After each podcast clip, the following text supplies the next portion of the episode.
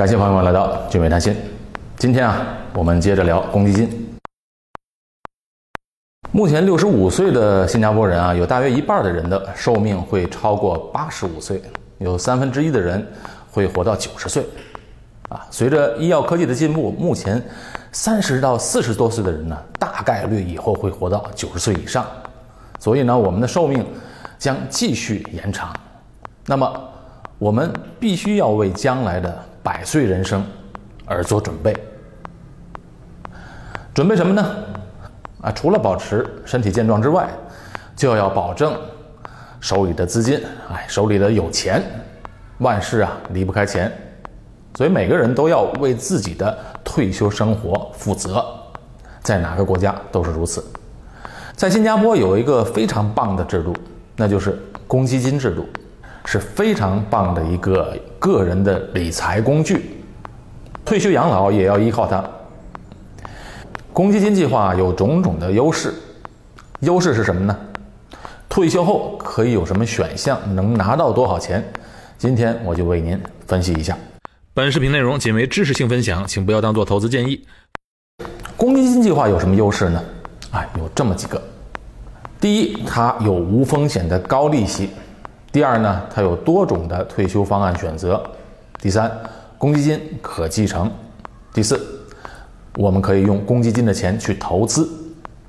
先来说无风险的高利息，哎，这是公积金最大的优势。而且这个优势呢是独一无二的，因为政府给的利息啊都是可以称为百分之百无风险的。那公积金的利息现在是在百分之二点五到六之间，是相当不错的了。你想，目前新加坡的定期存款利息有多少呢？还不到百分之一。前两天我还特意查了一下，几家银行算起来，最高的一年期的定期存款才有百分之零点五的利息。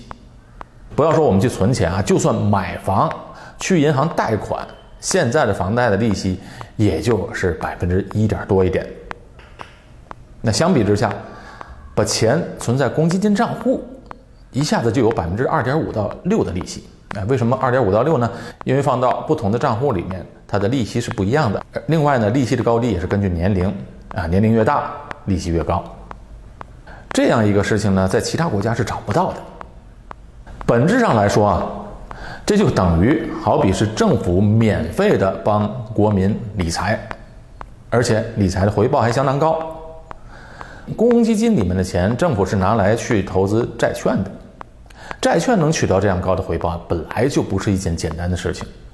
你看，任何投资都要付出成本，但是你我都没有付出什么成本，也没付出什么精力，只是简单的把钱放在公积金的账户，就能取得这样的收益。所以我说，新加坡的公积金制度它是独一无二的。如果你没好好利用的话，那就是非常可惜了。就算你比较一下市面上的商业保险的储蓄险。我指的是 Par Fund，主要投资在债券上的储蓄保险，十年期的收益其实呢还没有公积金高，而且那还不是保证能得到的收益。所以公积金最大的优势就是它的利息非常高，它是一个个人的积累财富的一个工具。第二个优势就是公积金啊，它有多种退休选择方案。每个人的退休目标是不一样的，每个人的家庭状况也不同，所以退休后公积金的入息计划有选择才是好的。公积金目前的入息计划大体上有三种方案选择，选择一就是每个月能领取终身不变的养老年金，终身不变的金额，这个称为基本计划。选择二呢，它是递增计划，就是说。你开始的时候每月领的钱少，之后每年的金额呢，它递增，目前是按照每年递增百分之二。如果你是担心将来的通货膨胀，东西越来越贵，并且也不在乎一开始每月先少拿点儿，那样的话，这个计划就非常适合你。一开始少拿点儿，将来拿的钱是越来越多的。选择三就是基本计划。这个计划呢，是一开始每月领的钱就比较少，接下来每月的年金也逐年递减。这个计划呢，适合本身在公积金里面的钱它就不多，或者呢是有其他方面的资源养老，适合这样的人士。公积金另外一个优势是可继承。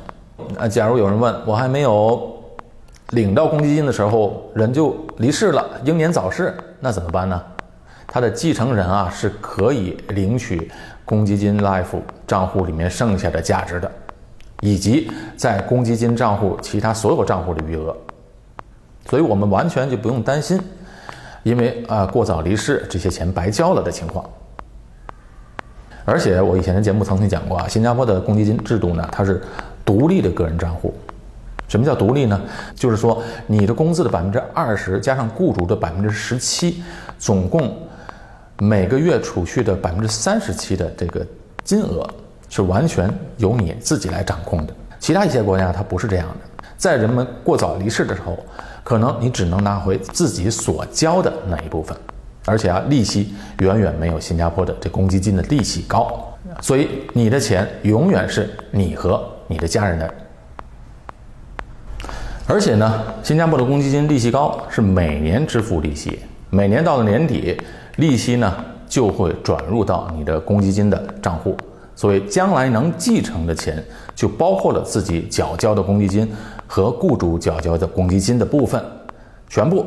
再加上这些年所产生的复利，时间长了，这复利的效果是非常惊人的。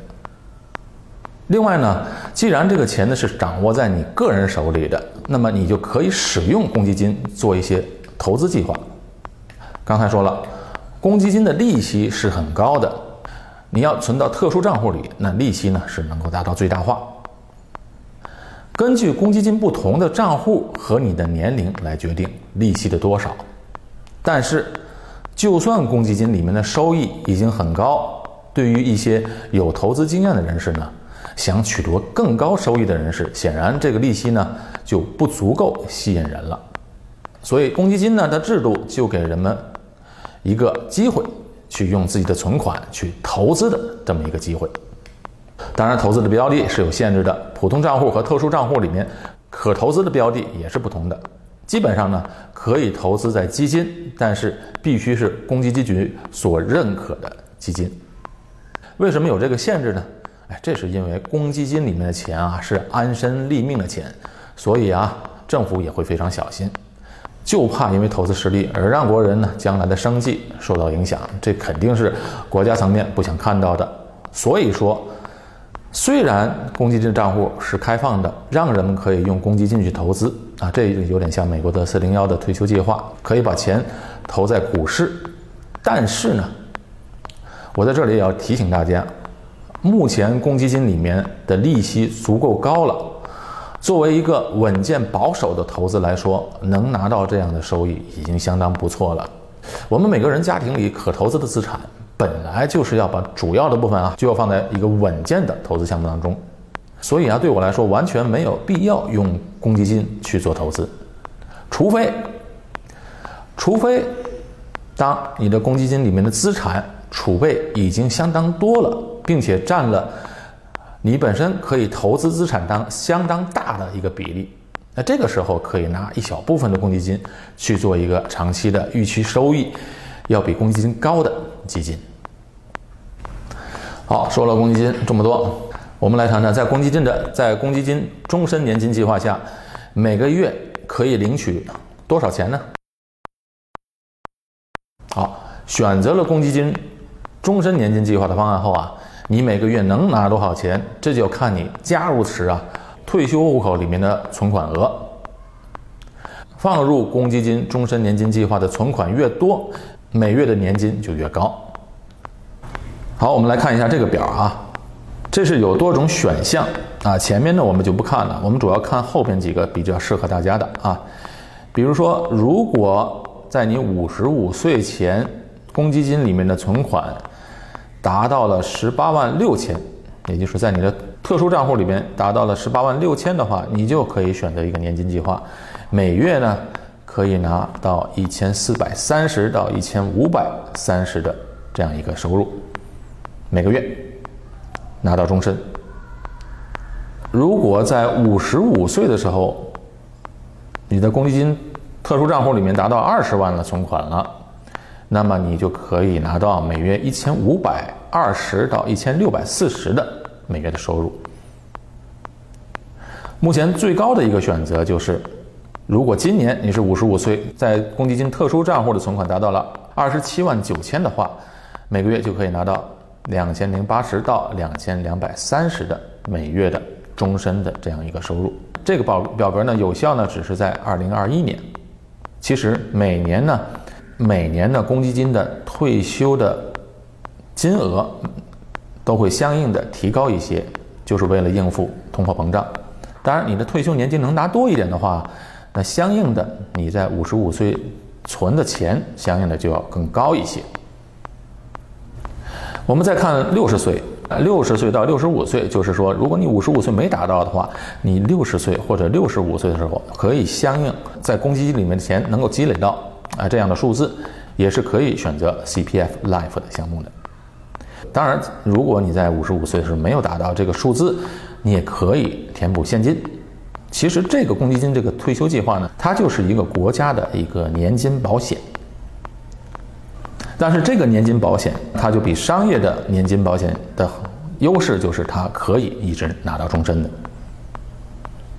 再有呢，如果一个人在公积金里面的钱是非常多了，有很多人的公积金账户里的钱是非常多的，那他们呢，其实如果在五十五岁的时候，他的钱可能多过二十七万九，啊，可能达到了四十万、五十万了，那么其实他可以就是把二十七万九千拿出来。选择一个终身的年金计划，剩下的钱呢，可以继续放在公积金账户里面享受高额的利息。用钱的时候也可以随时从公积金账户里面支取。好，今天的节目给大家介绍了公积金的种种的优势，以及退休后能拿到多少钱年金的选择。这期节目到这里结束，我们下期节目再见。